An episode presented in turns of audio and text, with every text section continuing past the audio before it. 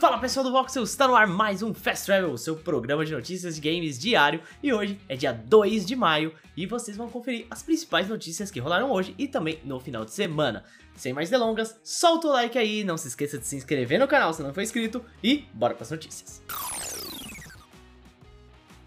Bom, gente, a bomba de hoje foi que a Square Enix resolveu vender alguns de seus estúdios, principalmente mais da parte ocidental do planeta, né?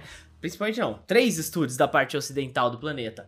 Pois é, a Crystal Dynamics, a Eidos Montreal e a Square Enix Montreal, né? São os três, uh, os três estúdios aí que foram para as mãos da Embracer. A Embracer comprou aí os três estúdios por 300 milhões de dólares, muitos dizem que o valor foi até bem baixo. E agora a Embracer tem aí nas mãos grandes IPs como Tomb Raider, Deus Ex, Thief e Legacy of Kain, tá? Então tem várias boas IPs aí. E a Embracer não é uma empresa desconhecida pelos gamers não, viu gente? A Embracer era conhecida como THQ Nordic. Pois é, a empresa sueca aí que é dona da IP da Darksiders, por exemplo, né? Só pra citar um. E também a empresa já vem adquirindo alguns estúdios aos poucos. Já adquiriu a Gearbox, que é, tem Borderlands, por exemplo, e a Saber Interactive, que é do World War Z e também da franquia Evil Dead.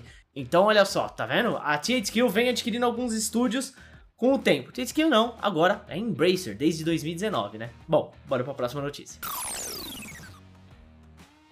Segundo o CEO da Intel, a nossa escassez de componentes vai, vai continuar aí até 2024. Apesar dos preços das placas de vídeo, por exemplo, terem, está começando a diminuir, como o pessoal da Nvidia já falou, e já está tendo algum impacto, a Intel diz que o CEO da Intel diz que vai demorar um pouquinho para normalizar, mais um pouco para normalizar mesmo de vez.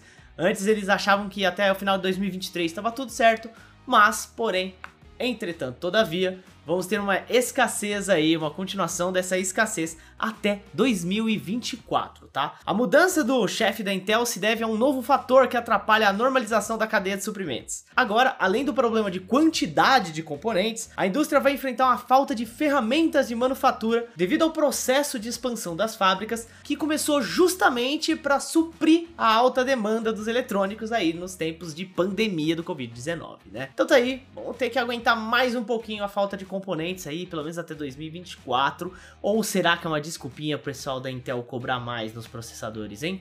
Bom, fica aí a dúvida. Bora pra próxima notícia.